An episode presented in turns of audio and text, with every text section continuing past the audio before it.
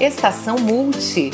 Especial CPFL mais diversa. Olá, colaborador, colaborador e colaboradores CPFL. Eu sou César Armelin, homem cisgênero gay da tesouraria, e essa é a segunda edição do podcast CPFL mais diversa, em que abordamos dois temas muito importantes da nossa empresa: a diversidade e a inclusão.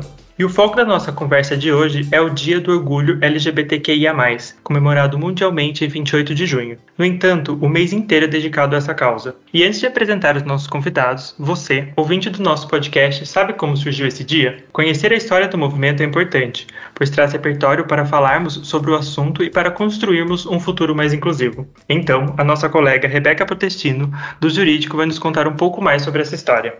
Olá, eu sou a Rebeca, mulher cisgênero, lésbica, do jurídico. E assim como César, também faço parte da frente de gênero do programa CPFL Mais Diversa. As bases dessa celebração foram lançadas em 28 de junho de 1969 no bar Stonewall Inn, em Nova York, quando um grupo de gays, lésbicas, travestis e drag queens enfrentaram policiais e iniciaram uma rebelião, que foi conhecida como Stonewall Riot, ou Rebelião de Stonewall considerada o marco zero do movimento LGBT contemporâneo, recentemente nomeado LGBTQIA.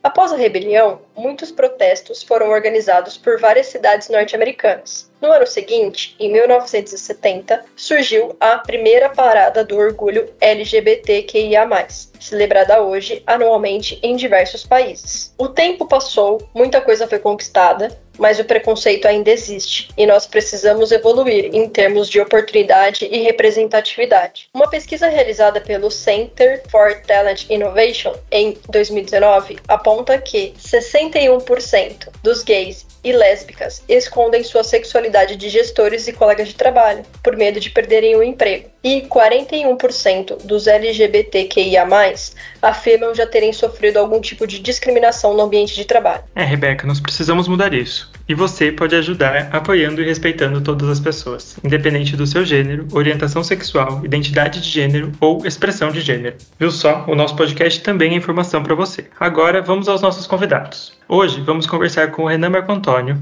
da área de eficiência energética, e com a Valdirene dos Santos, coordenadora do Centro de Referência LGBT de Campinas. Renan e Valdirene, sejam muito bem-vindos. E para começar, vamos falar sobre duas ações recentes em prol da diversidade feita pela CPFL. Renan, conta pra gente quais foram essas iniciativas. Oi, pessoal, tudo bem? Eu tô aqui para contar que nós, da CPFLs, apoiamos o Centro de Referência LGBT de Campinas por meio de dois programas, o CPFL Mais Diversa e o CPFL RGE nos hospitais. Nós iremos substituir as lâmpadas antigas do centro por lâmpadas de LED, que são muito mais eficientes, resistentes e proporcionarão uma boa economia. Com essa ação, a gente também reforça a importância da conscientização sobre o uso eficiente de energia elétrica. E por meio dos nossos programas, nós fizemos a doação de 200 máscaras para ajudar na segurança das pessoas atendidas pelo centro nesse tempo de pandemia. Obrigada, Renan. É muito bom saber dessas ações que, ao trazerem benefícios para o centro de referência, acabam colaborando diretamente com a diversidade. Diversidade que faz parte do nosso jeito de ser, pois um dos seus pilares é o de construir relações de confiança, que contempla a promoção da integridade e a valorização da diversidade em todos os contextos. A diversidade também está presente no nosso plano de sustentabilidade, alinhado aos Objetivos de Desenvolvimento Sustentável da ONU, os ODS, mais especificamente ao ODS número 5 5, que diz respeito à igualdade de gênero. E, para falar mais sobre a importância do assunto, nós também vamos conversar com a coordenadora do CEM, Valdirene. Seja muito bem-vinda ao nosso podcast.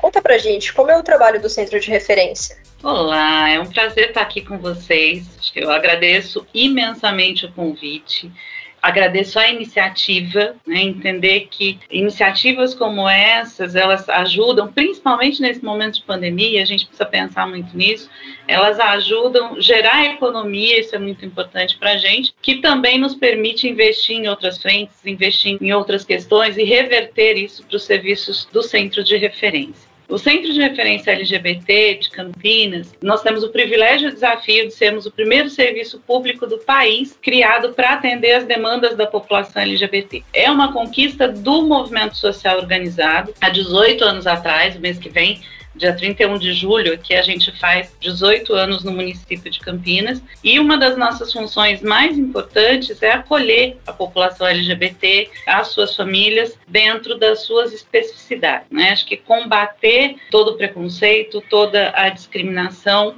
ainda é um trabalho árduo, é um trabalho de formiguinha, muito a ser feito, mas é importante que a gente consiga dar os primeiros passos e é por isso que a gente agradece tanto essa iniciativa da CPFL. Hoje o centro de referência atende aproximadamente 130 pessoas mês, dando aí o suporte para que essas pessoas precisam. É isso nos dá aí uma amplitude de umas 60 famílias.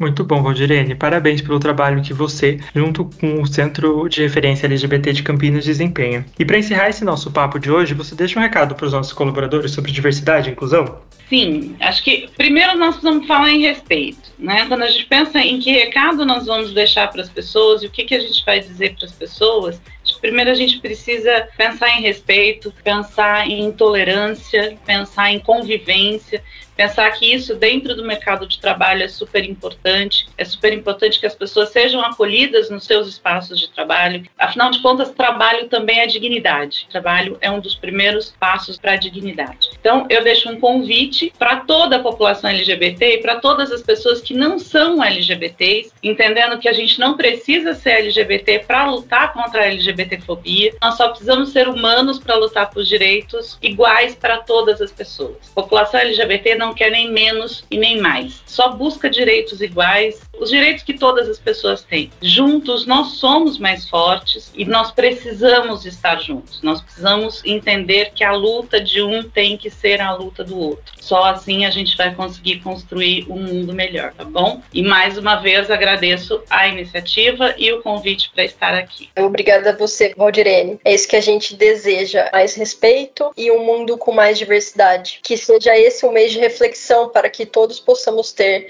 cada vez mais aliados e aliadas na inclusão da luta LGBTQIA, no mercado de trabalho e na sociedade como um todo. Obrigada, Renan. Obrigada, Valdirene, pela participação. Obrigada a todos que estiveram até aqui com a gente. Agora, eu convido vocês para curtirem e continuarem essa discussão tão importante pelos comentários do nosso portal Multi e Multi-App. Entra lá, dê sua sugestão e compartilhe conosco o seu ponto de vista. Assim, a gente torna esse tema ainda mais presente no nosso dia a dia. Este podcast é uma iniciativa do CPFL Mais Diversa, o programa que faz a diferença quando o assunto é diversidade e inclusão na nossa empresa.